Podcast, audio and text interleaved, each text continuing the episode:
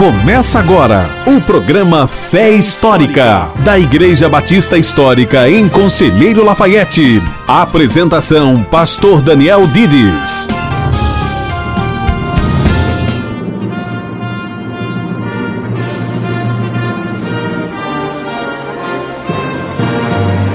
Bom dia, ouvintes da Rádio Ativa FM. Sou o pastor Daniel Dides e estamos começando agora mais um programa Fé Histórica. Estou aqui com o pastor Adriano. Bom dia, pastor Adriano. Bom dia, pastor Daniel. Bom dia, ouvintes da Rádio Ativa. Graças a Deus estamos aqui mais uma manhã para falarmos sobre a palavra de Deus. É verdade. Hoje nós vamos começar uma nova série, é um programa bem especial. Neste programa e nos próximos programas estaremos falando sobre a soberania de Deus, que é uma doutrina muito rica, uma doutrina muito especial nas escrituras. É uma doutrina que na verdade todos os cristãos afirmam. Todos nós cremos que Deus é soberano.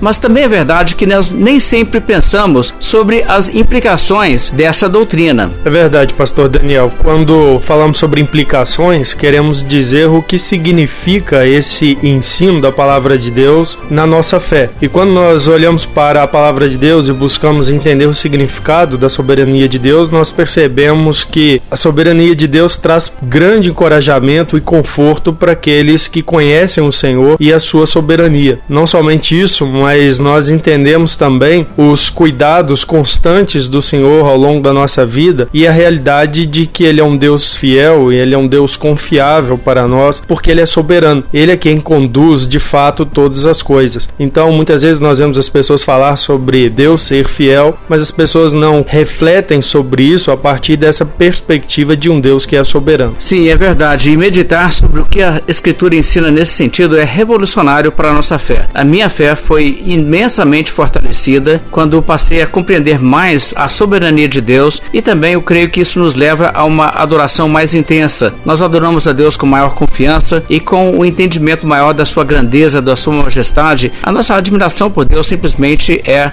transformada e levada a um nível muito maior quando nós percebemos o que significa realmente que Deus é soberano. Então vamos agora ouvir uma música e iniciarmos então essa série com uma mensagem da palavra de Deus. Glória a Deus por suas maravilhas.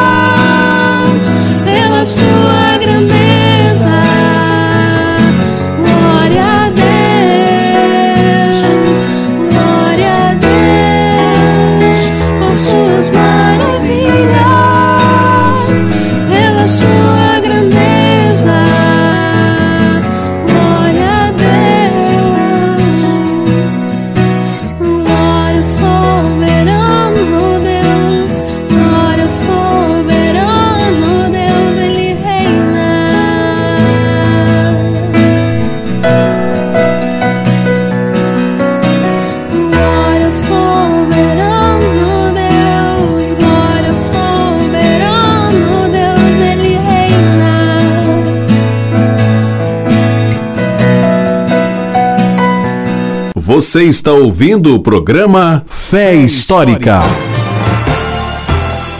É hora da exposição da Palavra de Deus.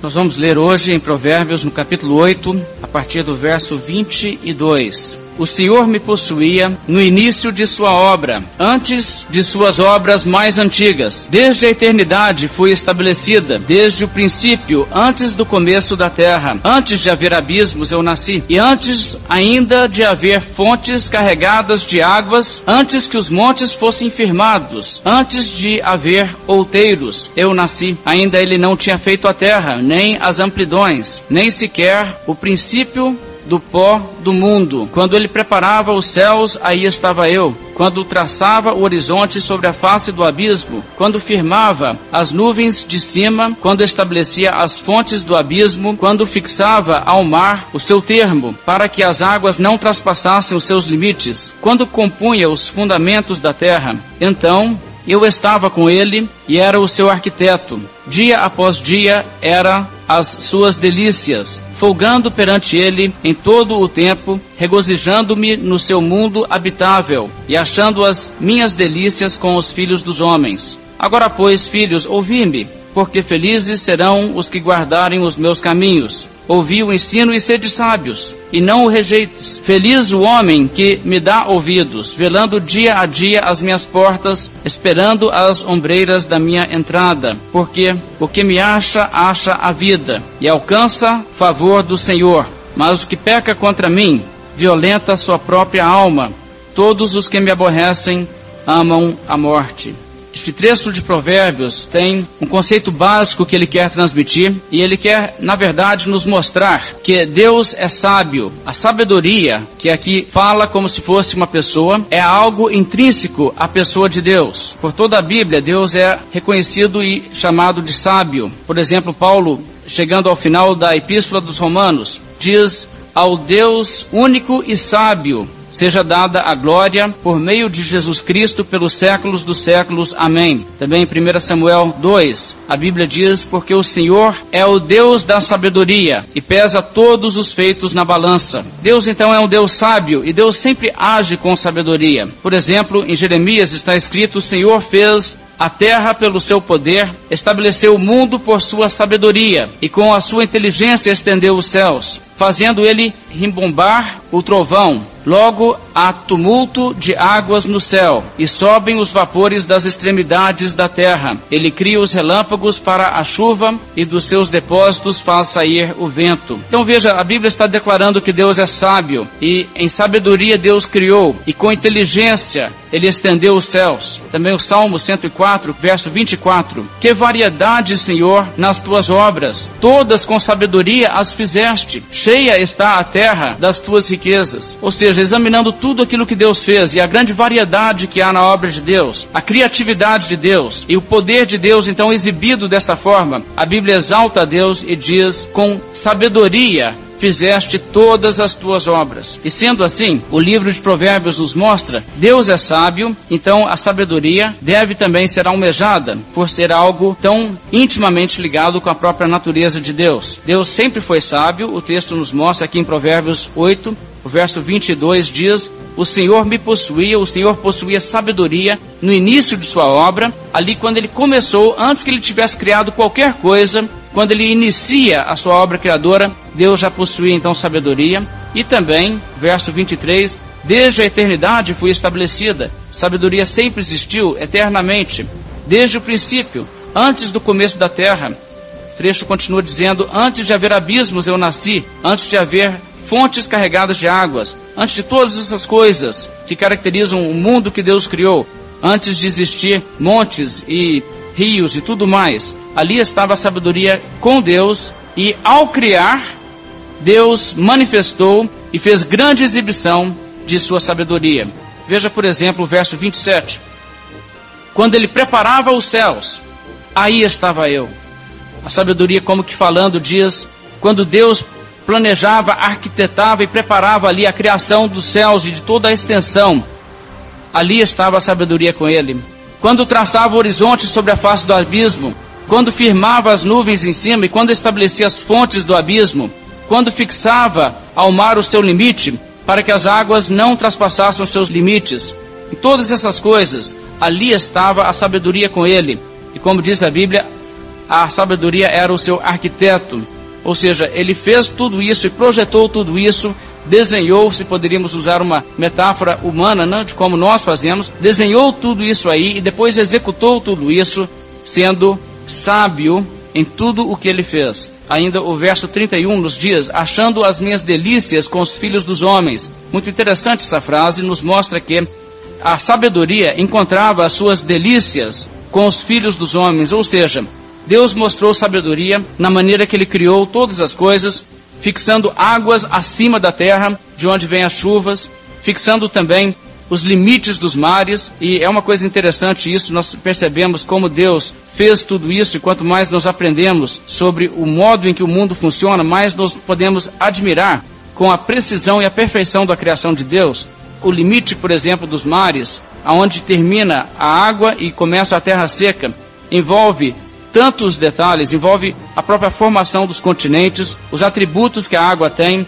a força que a gravidade tem, a distância entre o nosso planeta e a nossa Lua, tantas coisas assim estão envolvidas e tudo isso foi calculado e perfeitamente sincronizado na mente de Deus e então executado. Todos esses fatores ele levou em conta. E tudo isso aí, irmãos, é exemplo de como ele é sábio.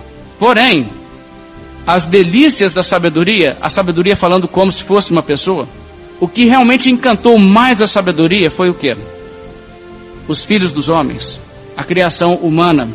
E aí, como Gênesis nos diz, viu o Senhor que era muito bom. A Bíblia nos mostra então que a criação era boa. E quando Deus fez o homem, a criação era muito boa. Agora, a Bíblia está nos mostrando então que Deus agiu com sabedoria ao planejar e ao executar a sua obra criadora. Cada detalhe de sua vasta criação foi planejada e pensada com sabedoria. E por isso também tudo funciona de um modo tão perfeito e tão eficiente. Mas uma coisa também que nós não podemos deixar de observar é que Deus não somente fez tudo isso, mas Deus fez tudo isso sem nenhuma ajuda. Veja, por exemplo, em Isaías, no capítulo 40. A Bíblia nos mostra que Deus, em sua sabedoria infinita, não precisou fazer nenhuma consulta a qualquer outro ser para que lhe desse alguma dica, lhe desse alguma informação para que ele pudesse então executar bem a sua obra. Isaías 40, verso 12, a Bíblia diz: Quem na concha de sua mão mediu as águas e tomou a medida dos céus a palmos? Quem recolheu na terça parte de um efa o pó da terra e pesou os montes em romana e os outeiros em balança de precisão? Quem guiou o Espírito do Senhor, ou como seu conselheiro o ensinou? Houve alguém ali que ensinasse a Deus? Claro que não. O arquiteto de Deus foi a própria sabedoria de Deus, ele não precisava de outro. E o verso 14: Com quem tomou ele conselho, para que lhe desse compreensão? Quem o instruiu na vereda do juízo? Ele ensinou sabedoria, ele mostrou o caminho do entendimento.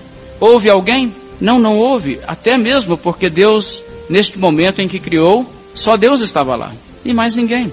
E Deus planejou tudo e Deus executou tudo sem necessidade de que mais ninguém estivesse ali ao seu lado. Isaías 44 nos fala sobre isso também. Veja Isaías 44 no verso 24 e como Deus destaca esse fato de que ele tem sabedoria em si mesmo, de modo que criou tudo, os céus e a terra, com todos os seus detalhes e ainda o fez sozinho. Verso 24 diz: Assim diz o Senhor que te redime, o mesmo que te formou desde o ventre materno. Eu sou o Senhor que faço todas as coisas, que sozinho estendi os céus e sozinho espraiei a terra. Veja bem, quando Deus criou, havia mais alguém ali com ele? Havia alguém que o ajudasse? Havia alguém que o aconselhasse? Não havia. E no entanto, veja que magnífico. Por isso, volte para o capítulo 40 de Isaías e veja mais uma parte desse capítulo tão lindo. Agora no verso 25 do capítulo 40, a Bíblia diz: A quem, pois, me comparareis, para que eu lhe seja igual? Diz o santo. Levantai ao alto os olhos e vede quem criou essas coisas. Aquele que faz sair o seu exército de estrelas, todas bem contadas, as quais ele chama pelo nome, por ser ele grande em força e forte em poder, nenhuma só vem a faltar. Porque, pois, dizes, ó Jacó, e falas, ó Israel, o meu caminho está encoberto, ó Senhor, e o meu direito passa despercebido ao meu Deus. Não sabes, nem ouviste, que o eterno Deus, o Senhor, o Criador dos confins da terra, nem se cansa, nem se fatiga. Não se pode esquadrinhar o seu entendimento. Veja que declaração. Não há limite, não há fim. Não é possível colocar termos em volta do entendimento, do conhecimento, da sabedoria de Deus e dizer Deus sabe até tanto e aqui acaba. Não há limite. Bem, irmãos, nós podemos observar também a sabedoria de Deus sendo assim exaltada no livro de Jó. Vamos olhar em Jó no capítulo 38 e um pouco também no 39. O livro de Jó é um livro curioso, é muito profundo o que ele nos ensina ele nos mostra aquela velha pergunta, né, do sofrimento humano e a causa do sofrimento humano. E, enfim, o que acontece nesse livro é que ele nos mostra, Deus mesmo entra no final do livro e argumenta, ele mostra que Deus é infinito em sabedoria, o homem não é nem capaz de perceber a dimensão de sua sabedoria e que, portanto, o homem não tem direito nem motivo de questioná-lo, de julgá-lo.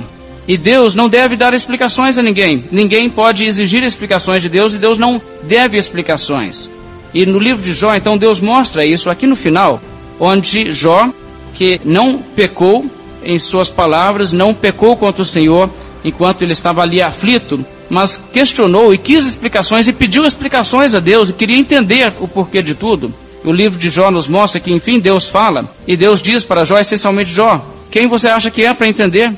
Como eu vou explicar para uma, uma criatura como você? Você não tem dimensão do que significa a minha sabedoria. Então confia. É, a questão é confiar. Jó, verso 4, capítulo 38, verso 4, a Bíblia diz, e Deus aqui dirigindo a palavra a Jó, onde estavas tu quando eu lançava os fundamentos da terra? Diz-me se tu tens entendimento. Quem lhe pôs as medidas, se é que o sabes? Ou quem estendeu sobre ela o cordel? Sobre que estão fundadas as suas bases? Ou quem lhe assentou a pedra angular, quando as estrelas da alva juntas alegremente cantavam e rejubilavam todos os filhos de Deus? Ou quem encerrou o mar com portas, quando enrompeu da madre? Quando eu lhe pus as nuvens por vestidura e escuridão por fraldas, quando eu lhe tracei limites e lhe pus ferrolhos e portas, e disse: Até aqui virás e não mais adiante, e aqui se quebrará o orgulho de tuas ondas. Acaso desde que começaram os teus dias, deste ordem à madrugada, ou fizeste a alva saber o seu lugar? E veja que Deus está só mostrando para Jó. Jó, você não entende nem o funcionamento do planeta em que você vive. Há coisas que estão aí ao seu redor que você não faz nem ideia de como são. Ele continua no verso 16.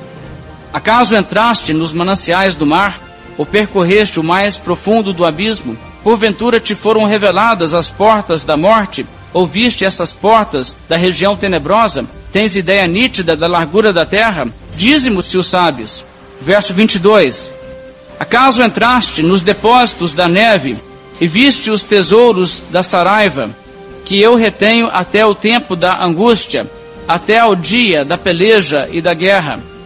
Onde está o caminho para onde se difunde a luz e se espalha o vento oriental sobre a terra?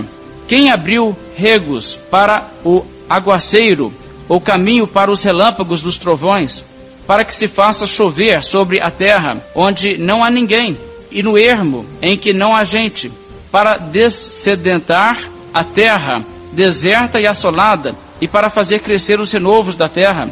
Acaso a chuva tem pai? Ou quem gera as gotas do orvalho? De que ventre procede o gelo? E quem dá a luz à geada do céu? As águas ficam duras como a pedra, e a superfície das profundezas se torna compacta. Deus prossegue dizendo outras coisas a Jó. Ele mostra ainda do funcionamento do sistema solar e das galáxias. Verso 31, Deus prossegue dizendo: Ou poderás tu atar as cadeias do sete estrelo ou soltar os laços do Orion, ou fazer aparecer os signos do zodíaco, ou guiar a ursa com seus filhos? Sabes tu as ordenanças dos céus? Podes estabelecer a sua influência sobre a terra? Podes levantar a tua voz até as nuvens, para que a abundância das águas te cubra? Ou ordenarás aos relâmpagos que saiam e te digam: Eis-nos aqui? Quem pôs sabedoria nas camadas de nuvens? Ou quem deu entendimento ao meteoro? Quem pode numerar com sabedoria as nuvens? Ou os odres dos céus, quem os pode despejar? Para que o pó se transforme em massa sólida e os trovões se apeguem uns aos outros. Novamente, Deus vai mostrando coisas que Jó não poderia entender e certamente não poderia explicar. Verso 39, Deus passa a falar sobre a vida nesse planeta, a vida animal, até mesmo o ecossistema. Veja, por exemplo, o verso 39. Caçarás porventura a presa para a leoa, ou saciarás a fome dos leãozinhos? Quando se agacham nos covis e estão à espreita nas covas, quem prepara aos corvos o seu alimento? Quando os seus pintanhos gritam a Deus e andam vagueando por não terem o que comer? Sabes tu o tempo em que as cabras monteses têm os seus filhos? ou cuidaste das corças quando dão as suas crias? Podes contar os meses que cumprem, ou sabes o tempo do seu parto? Elas encurvam-se para terem seus filhos e lançam de si as suas dores. Seus filhos se tornam robustos, crescem no campo aberto, saem e nunca mais tornam para elas. E Deus vai só mostrando isso. E veja o que está por trás de tudo isso. Deus está dizendo a Jó: Jó, eu cuido até de cada animal nesse planeta. Como Jesus disse, até das aves do céu, Deus as alimenta. Como é que Deus as alimenta? Deus projetou tudo bem perfeitamente. Pensou em tudo. Deus fez os meteoros, as estrelas, os planetas, a chuva, o vento, todas as coisas que nós vemos dos fenômenos da criação. Essas coisas todas Deus criou e Deus projetou. Irmãos, essas coisas não são nem do acaso e nem da natureza, senão diretamente criadas, porque projetadas assim por Deus. E Deus nisso então mostra a sua sabedoria, grande sabedoria que ele tem. Agora, nós não conseguimos nem imaginar as coisas de que Deus fala aqui, muitas outras ele poderia citar, Deus poderia falar eternamente de assuntos que nós não entendemos. Nós não conseguimos explicar o próprio funcionamento do nosso organismo humano, nosso corpo faz coisas que nós não sabemos explicar. E quanto mais o resto da criação de Deus. E no fim desse discurso de Deus, Jó reconhece o que Deus está dizendo e ele admite a sabedoria infinita de Deus, dizendo: Bem sei que tudo podes e que nenhum dos teus planos pode ser frustrado. Ele reconhece a grande sabedoria de Deus e ele então retira qualquer exigência que talvez ele tenha insinuado de querer explicações. Ele aceita que Deus é Deus e ele tem o seu próprio lugar. Agora pense um pouco sobre tudo isso. Eu quis analisar esses versos aqui em Jó, também em Isaías, em Provérbios e tanta coisa, porque isso nos faz pensar. O grande detalhe com que Deus criou tudo, a dimensão da criação de Deus. Se Deus desse a você poder para criar e te desse a tarefa para criar, você teria sabedoria para fazer o mundo, para fazer o universo, para fazer as coisas que Deus fez? Imagine você sentado fazendo cálculos. Você tem o poder para fazer, mas você tem que decidir como fazer, porque você tem o poder, mas não tem a sabedoria. Teria que decidir o tamanho do Sol, a intensidade do seu calor, sua distância do nosso planeta e todos os outros fatores envolvidos para que, de fato, o Sol fosse um instrumento para sustentar a vida nesse planeta e não para destruí-la. Teria que decidir quantos bichos criar, quais bichos criar, quais seriam as suas características, se botariam ovos, se teriam seus filhotes como os mamíferos têm, ou se teriam uma cria de cada vez, ou duas, ou oito ou nove crias de cada vez. Você teria que decidir onde eles viveriam, que tipo de alimentação teriam, como a alimentação seria provida para eles. Teria que determinar o tempo e o prazo de sua gestação, o prazo de vida que eles teriam, os seus dons, suas capacidades, suas forças e habilidades e tudo mais. Isso seria necessário que você fizesse. E eu só estou começando, né? Há muito mais que deveríamos citar. Mas sabe, não é necessário citar mais do que isso. Nem mesmo uma comissão formada de todos os homens que já viveram na face da terra, muito bem instruídos, muito bem assessorados, seria capaz de fazer tal feito como Deus fez na sua criação. A Bíblia nos diz que Deus fez tudo isso e ainda colocou tudo isso em funcionamento, funcionando por leis fixas. O que também em si é algo maravilhoso. Jeremias 31 nos diz: O Senhor dá o sol para a luz do dia e as leis fixas à lua e às estrelas para a luz da noite, agita o mar e faz bramir as suas ondas. E Deus faz isso por meio de leis fixas, ou seja, Deus de tal modo criou que ele deixou embutido na própria criação leis fixas que manteriam em funcionamento de modo que não é necessário que para a perpetuação da criação, para o bom funcionamento da criação, que Deus esteja constantemente interferindo com algum milagre aqui, outro milagre ali, porque senão tudo desanda. Não, Deus pensou em tudo antes e deixou assim o planeta em funcionamento. Tudo funciona tão bem, de modo que os atos miraculosos de Deus, que Deus fez de fato e faz, esses atos não são necessários para o bom andamento, senão para aqueles momentos em que Deus deseja se revelar e Deus deseja agir de uma forma diferente. Até nisso também Deus pensou. A criação, irmãos, é uma obra estonteante. A escala e o detalhe da obra que Deus fez nos deixam realmente estupefatos. faz reconhecer que Deus é capaz de fazer tudo. Ele é capaz de, certamente, coisas mais magníficas até mesmo do que essas, e é além de nossa compreensão. Mas deixe-me pensar um pouco aqui sobre isso. O Provérbios está nos dizendo que Deus foi sábio quando ele criou. Provérbios está nos dizendo que a criação foi algo perfeitamente sábio da parte de Deus. Mas algumas pessoas não creem nisso. Alguns diriam: será que Deus foi realmente sábio ao criar? Ou talvez não dizem com essas palavras, mas certamente dão a entender que Deus não foi tão sábio assim ao criar. Muitos acreditam que Deus hoje encontra-se frustrado diante do rumo em que a sua própria criação enveredou. Muitos acreditam que o mundo não é o que Deus tensionava quando ele criou. Irmãos, vocês sabem, existem muitas histórias, né? Os homens criam histórias. E um tema frequente que encontramos na ficção científica é o tema de uma criação sofisticada do homem que se levanta contra o próprio homem, criador, e ao invés de ser então um triunfo do homem, enfim se torna uma ameaça ao homem e uma maldição. Nessas histórias, os grandes homens, os homens de grande intelecto, conseguem criar algo como a vida artificial, ou computadores ou máquinas ultra avançadas, ou coisas desse tipo, mas que, enfim, saem do controle do homem, deixando de servir ao intento do Criador e acabam trazendo pesar e desgraça. Agora, contos desse tipo frequentemente também vêm como alerta para os homens, sugerindo que pode não ser sábio criar tudo o que está dentro de nossa capacidade para criar. Não é isso que eles muitas vezes querem mostrar? Pode ser que o homem seja capaz de fazer certas coisas, mas será que é sábio aventurar nessas áreas desconhecidas? O que pode vir disso tudo? Bem, muitos diriam que, semelhantemente a isso, a criação de Deus fugiu do seu plano original e não é o que ele idealizou. Mas, embora os homens frequentemente criam projetos que não servem ao propósito pelo qual eles são criados, podemos dizer seguramente que não é assim com Deus. Deus é sábio em tudo o que ele faz. Mas deixe-me dar alguns exemplos exatamente do que eu estou dizendo. Quando pessoas declaram que Deus não está, na verdade, feliz com o que está acontecendo na sua criação, nós temos muitos exemplos disso. Por exemplo, um rabino judeu, Rabino Kushner, publicou um livro alguns anos atrás chamado Por que coisas ruins acontecem com pessoas boas?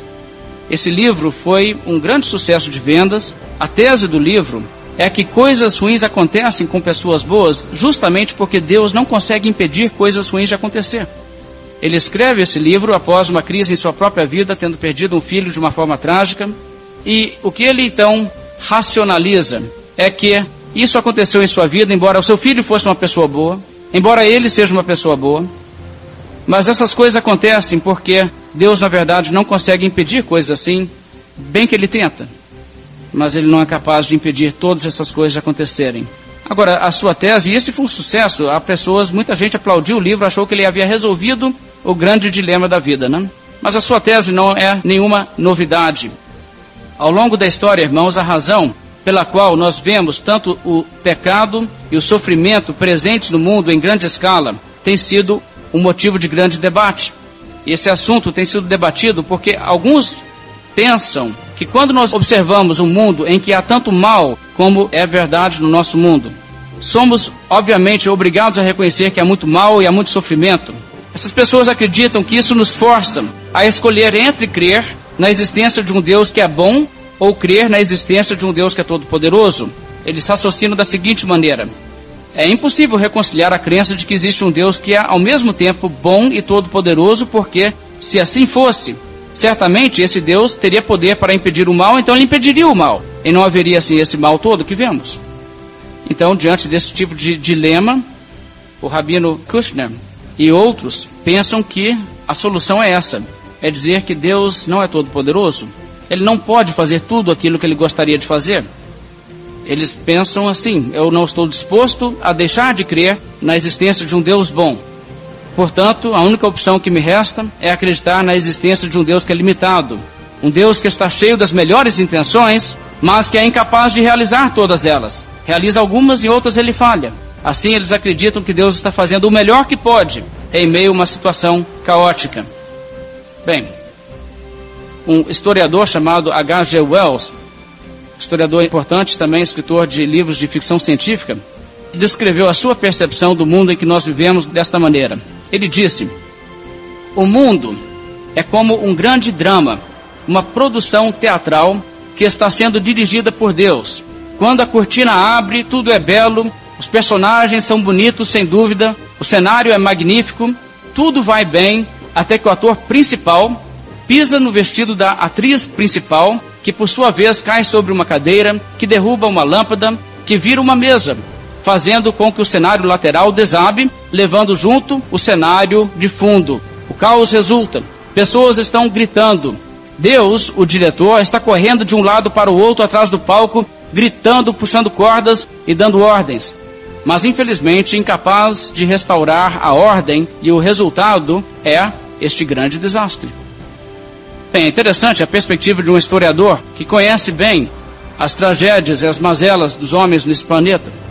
Ele analisa e lhe diz: tudo isso de ruim deve ser alguma coisa desse tipo. Deus não consegue mudar. Deus bem que gostaria, mas Deus está preso a uma realidade onde ele não consegue interferir e realmente parar o andamento da desgraça. Agora, irmãos, deixe-me falar aqui numa forma como um homem, um raciocínio humano. Se tal conjuntura estivesse certa, se Deus estivesse fazendo o melhor que ele pode, mas o melhor que ele pode não é o bastante para colocar as coisas como ele gostaria que estivessem. Então, a sabedoria do Criador ficaria impugnada. Sua obra magnífica se converteria, enfim, em vexame e não em glória. Seria até o caso de alguém chamar a Deus de irresponsável e compará-lo a um cientista maluco, cuja obra fugiu do seu controle e que, a bem da verdade, deveria ter pensado melhor antes de criar. Agora, afirmar assim ou até insinuar que as coisas sejam assim é blasfêmia. As coisas não são assim. Não é assim com Deus vivo e verdadeiro. A Bíblia nos apresenta não um Deusinho que está fazendo o melhor que pode, tentando fazer algo para que as coisas não sejam como de fato elas são, mas falhando em grande medida. O que a Bíblia nos apresenta é um Deus soberano, todo-poderoso, que governa sobre tudo de tal forma que nada, absolutamente nada que acontece é diferente do que aquilo que faz parte do seu plano eterno, que ele decretou desde o início. A Bíblia nos mostra um Deus que é tanto bom e ao mesmo tempo todo-poderoso. E o certo, irmãos, é que Deus não somente projetou e executou toda a sua criação de tal modo que ela funcionasse perfeitamente, Deus ainda fez uma criação por meio da qual ele obtém exatamente o resultado final que ele desejou. Isso é importante, irmãos, porque se não fosse assim, Deus não seria sábio em sua criação.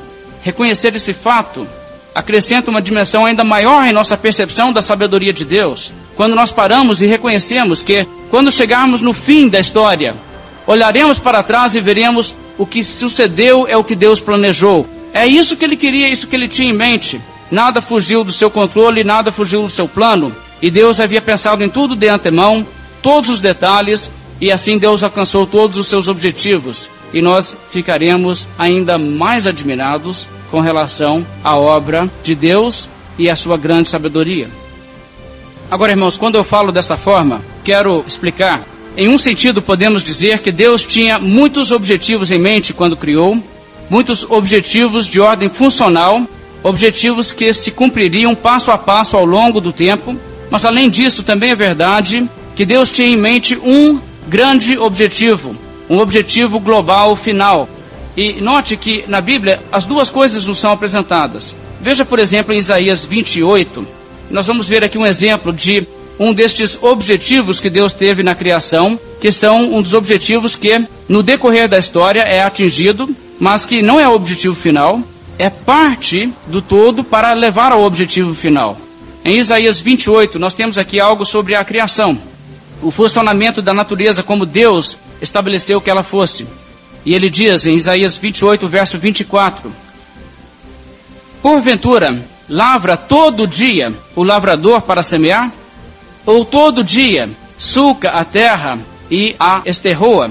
Porventura, quando já tem nivelado a superfície, não lhe espalha o endro, não semeia o cominho, não lança nela o trigo em leiras ou cevada no devido lugar, ou a espelta na margem, pois o seu Deus assim o instrui devidamente e o ensina. Porque o endro não se trilha com instrumento de trilhar, nem sobre o cominho se passa roda de carro, mas com vara se sacode o endro e o cominho com pau. Ou seja, cada coisa de uma forma. E Deus pensou nisso. Verso 28 então diz: Acaso é esmiuçado o cereal?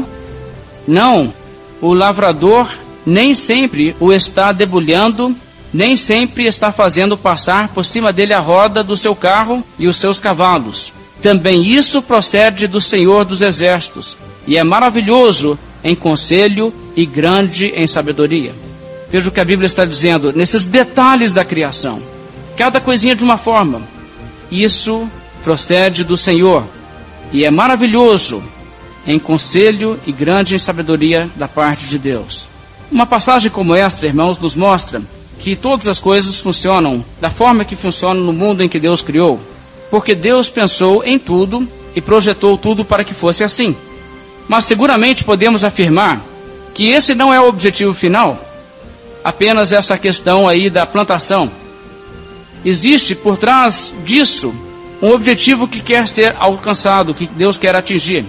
Coisas assim são como pequenos detalhes que contribuem para que tudo prossiga em uma direção almejada. Podemos então chamar coisas assim, os detalhes da criação de Deus, como se fossem micro-objetivos que Deus tinha. Usar aí uma linguagem dos nossos dias, né? Mas há também como se fosse um macro-objetivo de Deus. Isto é, há um objetivo final que Deus quis alcançar. E Deus, irmãos, dispõe tudo e coordena tudo para que as coisas que transcorrem em sua vasta criação são todas coisas que vão na mesma direção para garantir que o fim desejado seja alcançado. Poderíamos então dizer assim: era o plano de Deus que Noé e seus descendentes fossem preservados na arca. Mas isso também fazia parte de um plano maior. Era plano de Deus que Abraão tivesse um filho, mesmo em idade avançada, e que desse filho viessem descendentes que se tornariam uma grande nação. Mas isso, é claro, não era o fim, isso era parte de um objetivo maior. Era o plano de Deus que Israel estivesse no Egito e fosse tirado com poderosa mão da escravidão no Egito e introduzido numa terra prometida. Mas isso também fazia parte de um plano maior. Era plano de Deus que as escrituras sagradas fossem dadas ao povo judeu por meio de uma série de profetas. Mas isso fazia parte de um plano maior. Era plano de Deus que Davi se tornasse rei de Israel. Mas isso também fazia parte do seu plano maior.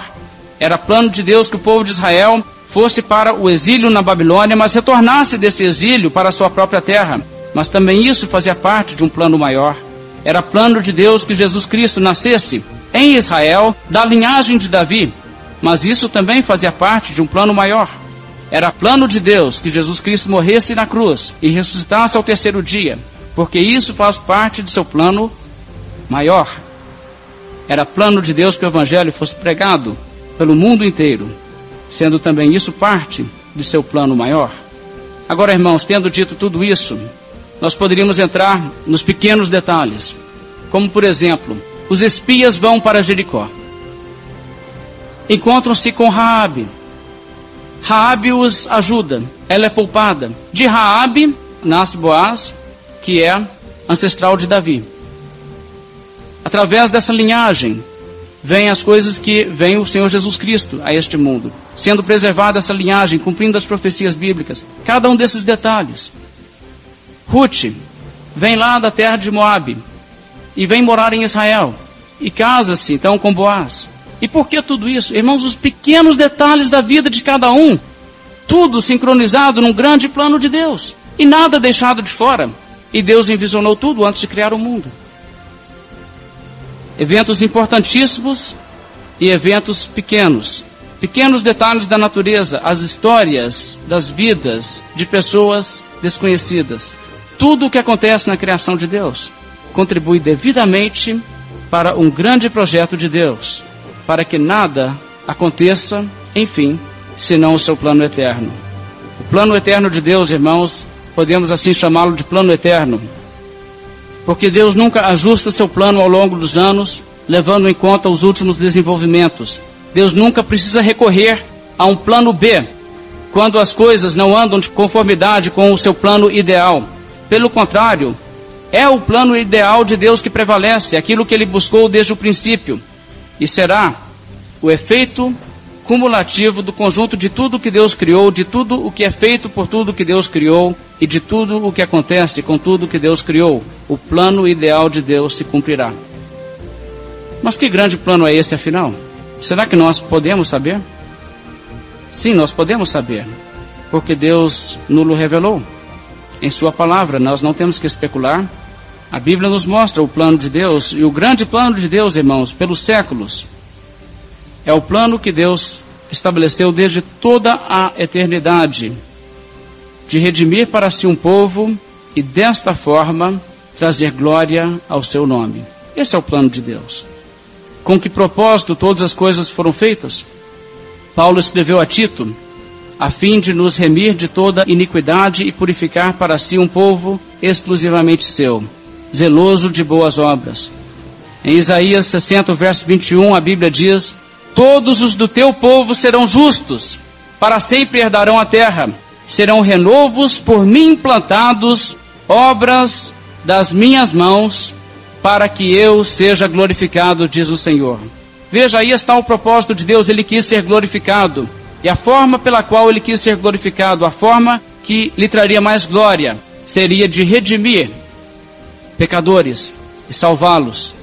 Isaías 61, verso 3, nos dias: Propósito de Deus, pôr sobre os que em Sião estão de luto uma coroa ao invés de cinzas, óleo de alegria ao invés de pranto, vestes de louvor em vez de espírito angustiado, a fim de que se chamem carvalhos de justiça, monumentos de justiça, plantados pelo Senhor para a sua glória. Em Efésios 1, Paulo escreve: Ele nos predestinou para Ele para a adoção de filhos por meio de Jesus Cristo, segundo o beneplácito de sua vontade para louvor da glória da sua graça que ele nos concedeu gratuitamente no amado. Também Efésios 1, verso 12, a fim de sermos para louvor da sua glória, nós, os que de antemão esperamos em Cristo. Irmãos, esse é o programa de Deus. Assim Deus está levando à frente o seu plano e trazendo glória a seu nome, e um dia veremos isso claramente. Isaías ainda nos diz: A todos os que são chamados pelo meu nome, e os que criei para minha glória, e que formei e fiz. Aí está o propósito de tudo. Deus criou e chamou pessoas para que assim ele fosse glorificado. Isaías 48, 11. Por amor de mim, por amor de mim é que faço isto porque como seria profanado o meu nome? A minha glória não a dou a outrem. irmãos, esse resultado que Deus almeja e que Deus está realizando, esse resultado é tão certo que Deus usa esse resultado até como um provérbio, como uma referência daquilo que fatalmente será. Em números, quando Deus quer dizer que certa coisa certamente acontecerá, Deus coloca nesses termos, porque tão certo como eu vivo, e como toda a terra se encherá da glória do Senhor, assim, assim, assim acontecerá. Ou seja, essas coisas são certas, porque afinal, esse é o grande programa e o propósito de Deus. Tão certo como vive o Senhor, toda a terra se encherá de sua glória. E Deus conduz a história de sua criação para culminar nesse grande objetivo. Não é isso também que Paulo reconhece em Romanos, quando ele diz: Sabemos que todas as coisas cooperam para o bem daqueles que amam a Deus, daqueles que são chamados segundo o seu propósito, porque aos que de antemão conheceu, também os predestinou para serem conformes à imagem de seu filho, a fim de que ele seja o primogênito entre muitos irmãos. E aos que predestinou, a estes também chamou, e aos que chamou, a estes também justificou, e aos que justificou, a estes também glorificou. Outra versão diz: todas as coisas contribuem juntamente para o bem daqueles que amam a Deus, daqueles que são chamados por seu decreto.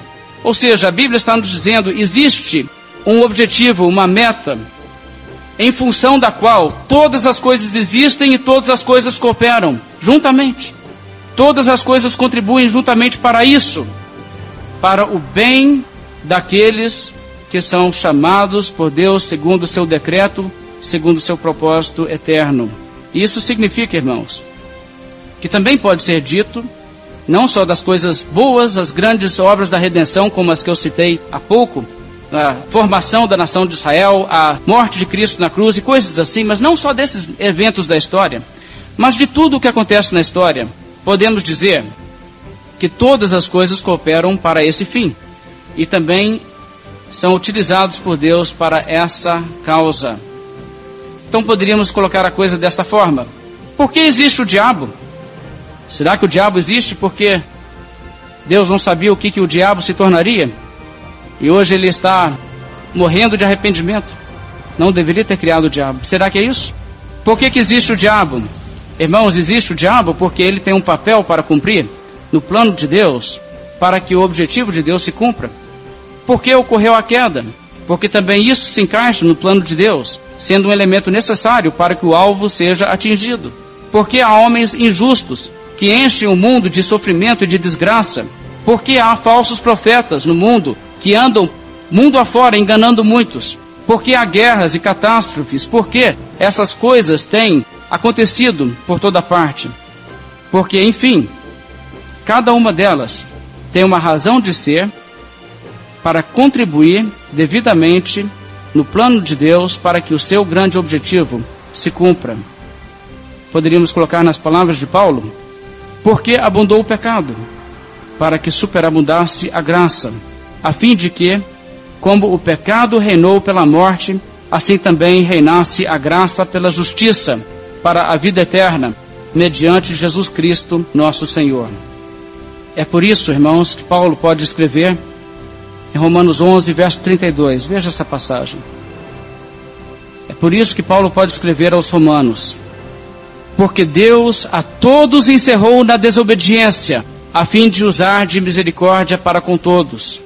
Ó profundidade da riqueza, tanto da sabedoria como do conhecimento de Deus. Quão insondáveis são os seus juízos e quão inescrutáveis os seus caminhos. Pois quem conheceu a mente do Senhor? Ou quem foi seu conselheiro? Ou quem primeiro deu a ele para que lhe venha a ser restituído? Porque dele, e por meio dele, e para ele, são todas as coisas. A ele, pois, a glória eternamente. Amém. Assim escreve o apóstolo Paulo. Irmãos, essa é uma profunda percepção da realidade. Deus, quando criou, sabia o resultado de cada elemento que ele incluiu em sua criação. E é claro, na criação Deus dispunha de uma infinidade de variáveis. E qualquer alteração resultaria num mundo diferente, numa humanidade diferente, pessoas diferentes, uma história diferente. Mas Deus escolheu criar aquilo que veio a existir. Deus escolheu ainda interagir com sua criação assim como ele tem feito até aqui. O mundo em que nós vivemos, irmãos, é o mundo que Deus escolheu desde a eternidade. Antes que qualquer outra escolha fosse feita, Deus escolheu. Pergunta então que nós devemos fazer é essa: A criação foi um erro? Foi sábio? Ou foi imprudência? Foi irresponsável? Porventura Deus se encontra hoje arrependido de ter criado? Deus se vê agora preso às circunstâncias, impotente, querendo que o resultado fosse outro, mas não podendo fazer nada? Ou pelo contrário, ele é, como a Bíblia afirma, soberano sobre tudo, todo-poderoso e um Deus que faz toda a sua vontade.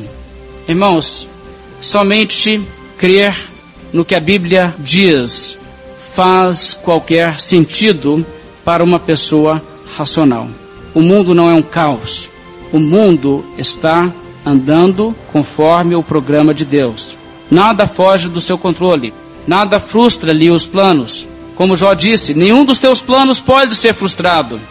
Até as coisas más que acontecem são parte do seu plano. Nós temos muitos exemplos disso na Bíblia. Por exemplo, Jesus Cristo nos fala sobre o fato que sua igreja seria perseguida. Uma coisa má, uma coisa de fato triste. E, no entanto, algo dentro do plano de Deus, porque Deus assim viu que é sábio. Jesus disse assim: Por isso também disse a sabedoria de Deus. Veja bem, disse a sabedoria de Deus: Enviar-lhes-ei profetas e apóstolos, e a alguns deles matarão, e a outros perseguirão, para que desta geração se peçam contas do sangue dos profetas derramado desde a fundação do mundo. Veja que havia um plano. Não era algo que era contrário ao plano de Deus. Nem coisas desse tipo fogem do controle de Deus e da sua onisciência. Veja em 1 Coríntios, no capítulo 1. A Bíblia reconhece, irmãos, que muitos desprezam a verdade de Deus neste mundo, muitos perecem, muitos ignoram o Evangelho, especialmente entre os poderosos, os ricos, os que se acham intelectuais, os sábios deste mundo. Eles desprezam a verdade de Deus, mas veja também isso é parte do sábio plano de Deus. 1 Coríntios 1, verso 19. Pois está escrito: Destruirei a sabedoria dos sábios e aniquilarei a inteligência dos instruídos. Onde está o sábio deste mundo? Onde o escriba? Onde o inquiridor desse século? Porventura, não tornou Deus louca a sabedoria do mundo? Veja, isso também é propósito de Deus. É o propósito de Deus se cumprindo quando os sábios desprezam o cristianismo e a Bíblia e dizem: Eu sou inteligente demais para acreditar nessas coisas aí que essas pessoas crentes acreditam. Verso 21, a Bíblia continua dizendo e explicando: Visto como na sabedoria de Deus, veja bem, na sabedoria de Deus, o mundo não o conheceu por sua própria sabedoria. Aprove a Deus salvar a todos? Não. Aprove a Deus salvar aos que creem por meio da loucura da pregação. Porque tanto os judeus pedem sinais como os gregos buscam sabedoria, mas nós pregamos a Cristo crucificado, escândalo para os judeus, loucura para os gentios. Mas, para os que foram chamados, tanto judeus como gregos, pregamos a Cristo poder de Deus e sabedoria de Deus. Porque a loucura de Deus é mais sábia do que os homens. E a fraqueza de Deus é mais forte do que os homens. Irmãos, reparai, pois, na vossa própria vocação. Veja quem foi chamado, visto que não foram chamados muitos sábios segundo a carne, nem muitos poderosos, nem muitos de nobre nascimento. Pelo contrário, Deus escolheu as coisas loucas do mundo para envergonhar os sábios, e escolheu as coisas fracas do mundo para envergonhar as fortes, e escolheu as coisas humildes do mundo, e as desprezadas, e as que não são, para reduzir a nada as que são, a fim de que ninguém se vanglorie na presença de Deus. Agora, irmãos, veja, tudo é plano de Deus. Nada fugiu do seu controle, nada fugiu do seu projeto. É também isso, sabedoria de Deus. É assim que Deus está trabalhando. Pessoas aí desprezam a verdade do Evangelho, mas não os que são chamados. Os que são chamados, Jesus Cristo é o seu Salvador. Aqueles que são escolhidos creem. E nisso se manifesta a sabedoria de Deus, a fim de que ninguém se vanglorie na presença de Deus. Deus não está frustrado, irmãos, com o resultado de sua obra. Não creia naquilo que muitas vezes é apresentado como se Deus estivesse aí lamentando e se condoendo de não conseguir levar esse mundo no rumo que ele gostaria. Pelo contrário, a Bíblia afirma em relação a Jesus Cristo que ele verá o fruto do penoso trabalho de sua alma e ficará satisfeito.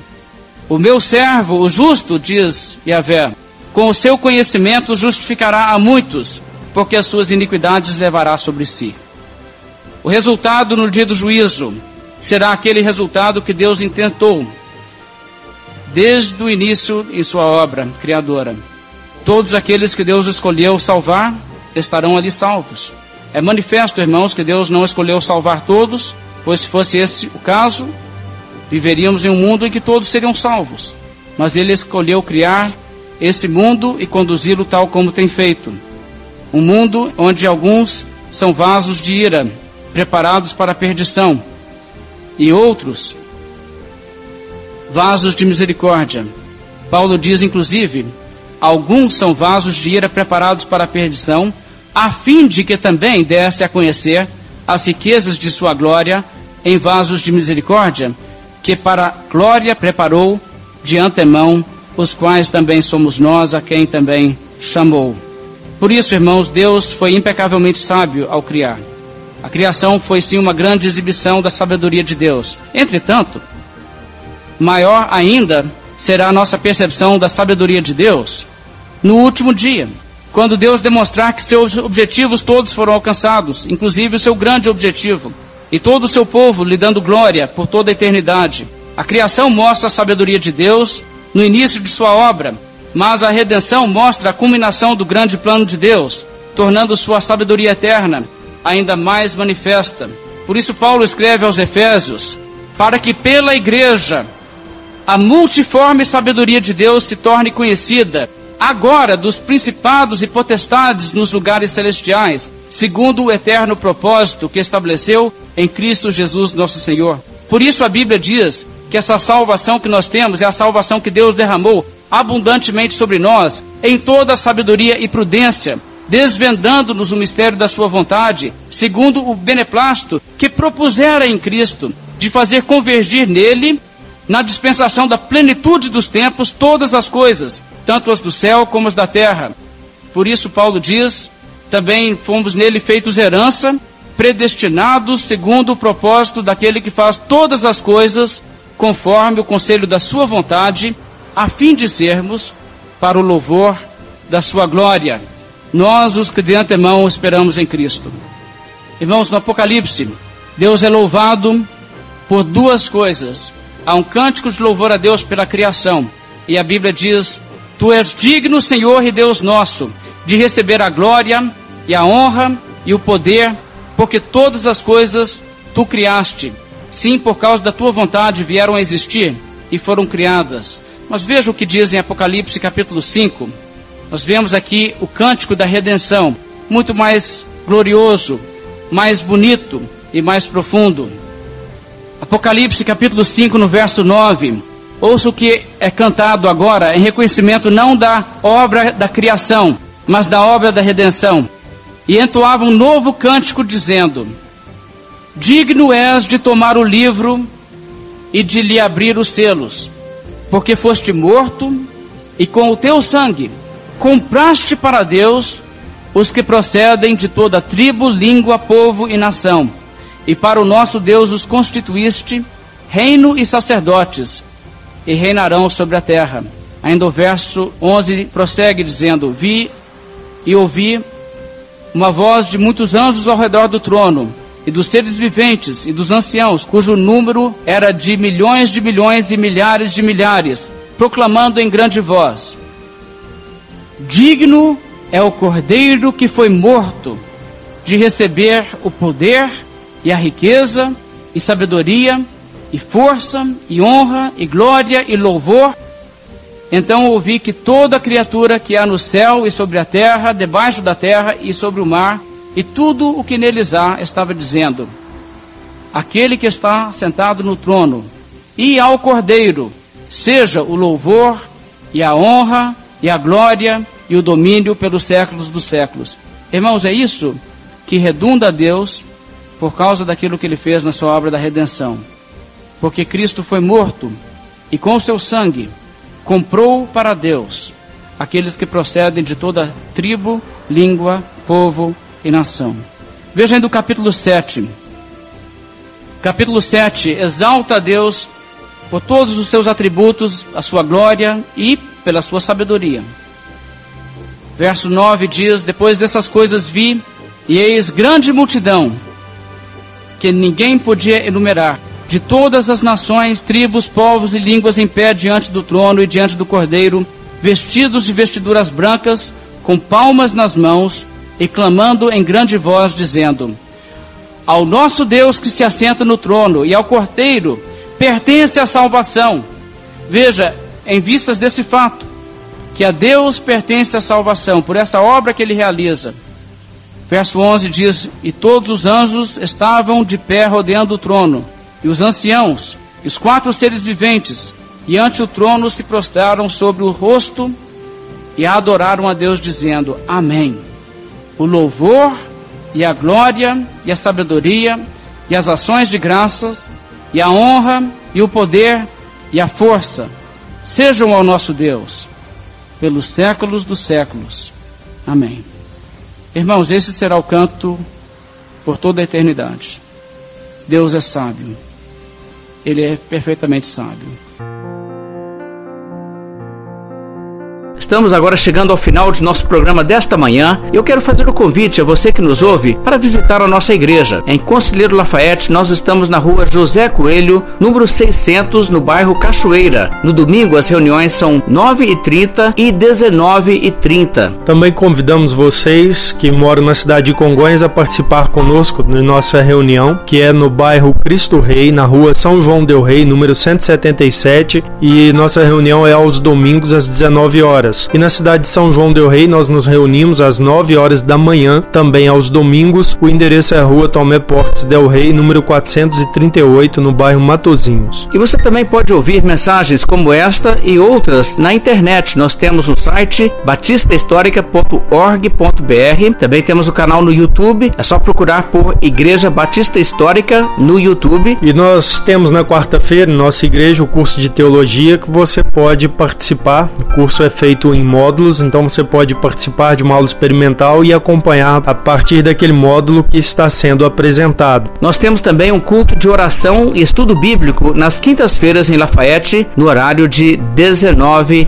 e 30. Estamos então encerrando aqui o programa. Fique na paz do Senhor Jesus Cristo e até a semana que vem para o próximo programa Fé Histórica.